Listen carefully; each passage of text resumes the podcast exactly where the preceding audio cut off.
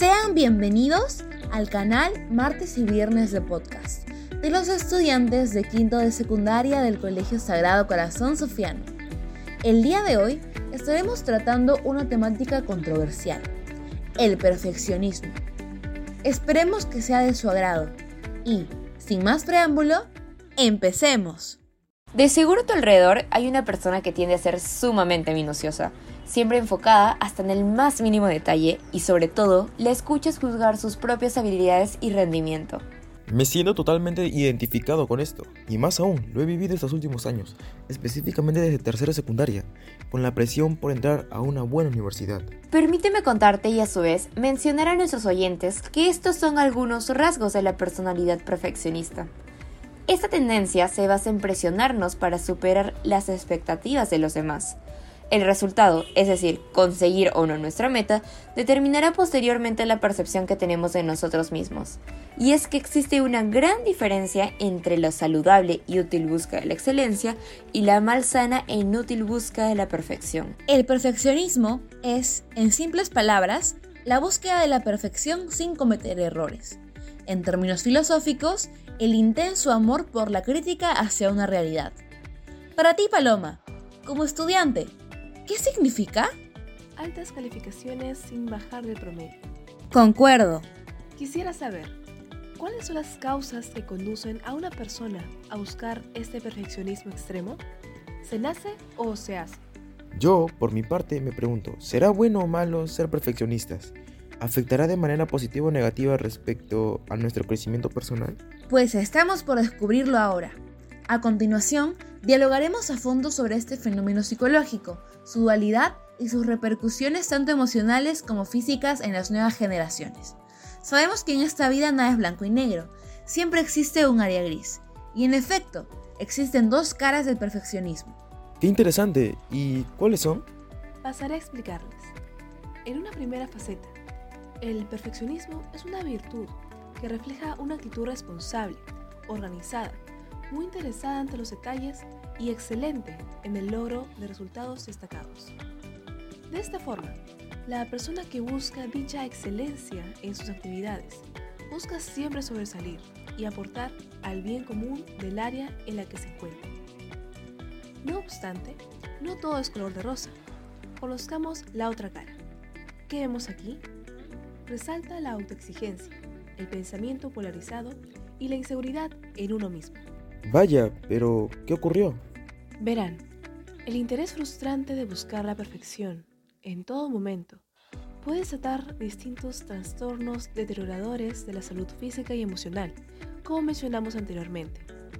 También puede convertirse en un problema a la hora de encarar proyectos académicos o dirigir un equipo de trabajo escolar.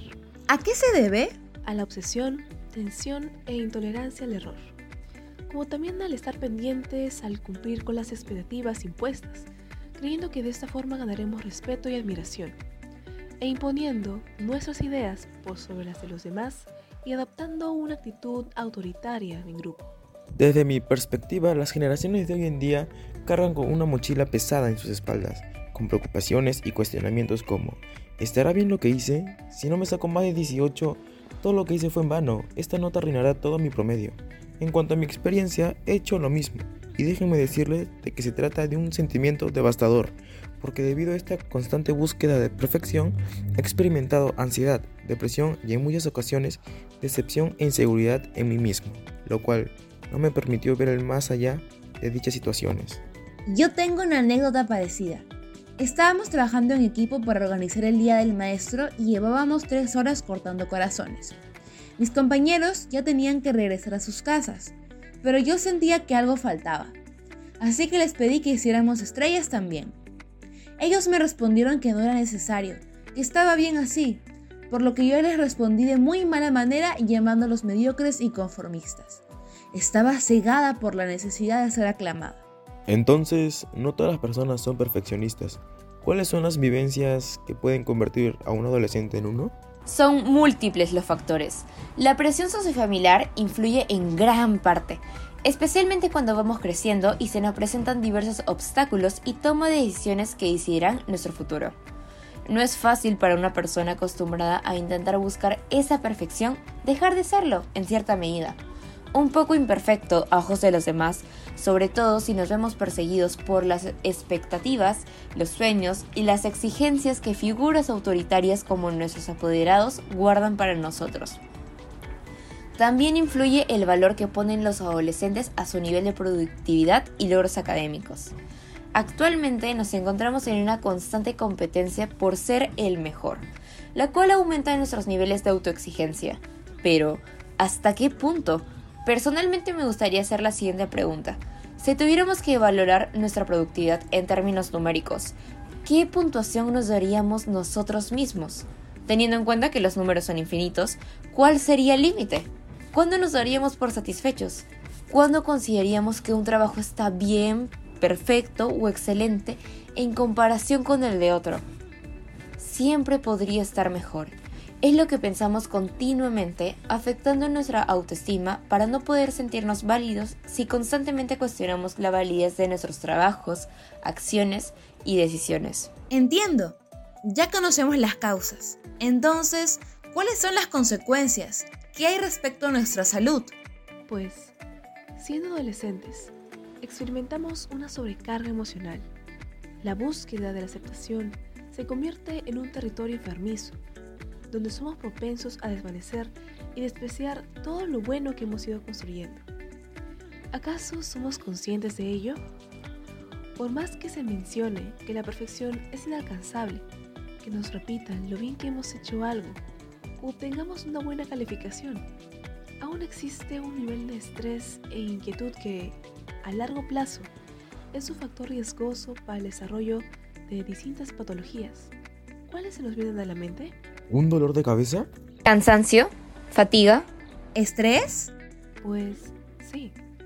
Más si hablamos del perfeccionismo desatativo, en el que resaltan los trastornos de ansiedad y la depresión, como exponía nuestro compañero en su testimonio así como los de conducta alimentaria, los de tipo obsesivo-compulsivo y obsesivos de la personalidad. ¿Entendemos lo que realmente estamos enfrentando? Hasta ahora no lo había pensado tan a fondo.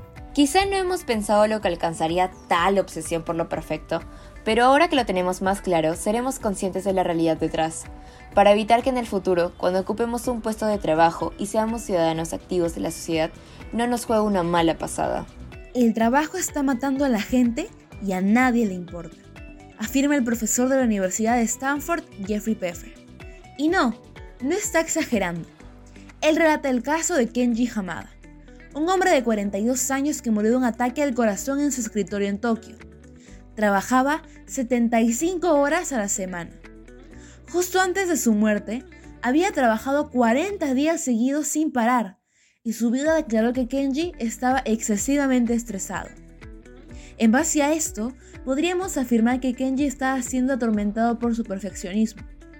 Y en realidad, no tenemos que ir tan lejos para observar este problema. Según el doctor Javier Saavedra Castillo, psiquiatra del Hideo Noguchi, Instituto del Minsa, el 30% de la población de Lima y Callao, es decir, 3 de cada 10 personas, tiene un alto nivel de tensión o estrés causado principalmente por el trabajo y los estudios. ¿Qué es lo más rescatable de todo lo mencionado? Este perfeccionismo que experimentamos desde la adolescencia no hace más que deshumanizarnos y convertirnos en máquinas inconscientes de nuestra propia esclavitud. Por ello, los invitamos compañeros a cuestionarse el porqué de las cosas. ¿Por qué hago esto y lo otro? ¿Qué quiero lograr realmente? Tómense un tiempo para sí mismos y sanen aquel sentimiento de insuficiencia y complacimiento que los orilla estas actitudes autodestructivas y descubran qué es eso que realmente hace latir sus corazones, sus pasiones y sus propósitos escondidos. Libérense y tomen las riendas de su vida. De la misma manera que nos preocupamos por los detalles, también debemos hacerlo con nuestra propia salud. Pidamos ayuda cuando lo necesitemos, coloquemos un alto a nuestra frustración y tratemos de descansar pues solo de esta forma los resultados que tanto esperamos podrán darse de la manera adecuada. Un día despertarás y descubrirás que no tienes más tiempo para hacer lo que soñabas. El momento es ahora. Actúa. Paulo Coelho. Esperamos hayan aprendido algo nuevo y podamos haber inducido un viaje de introspección en ustedes. Y no olviden suscribirse a nuestro canal martes y viernes de podcast en las plataformas virtuales Anchor, Spotify y Google Podcast. Muchas gracias.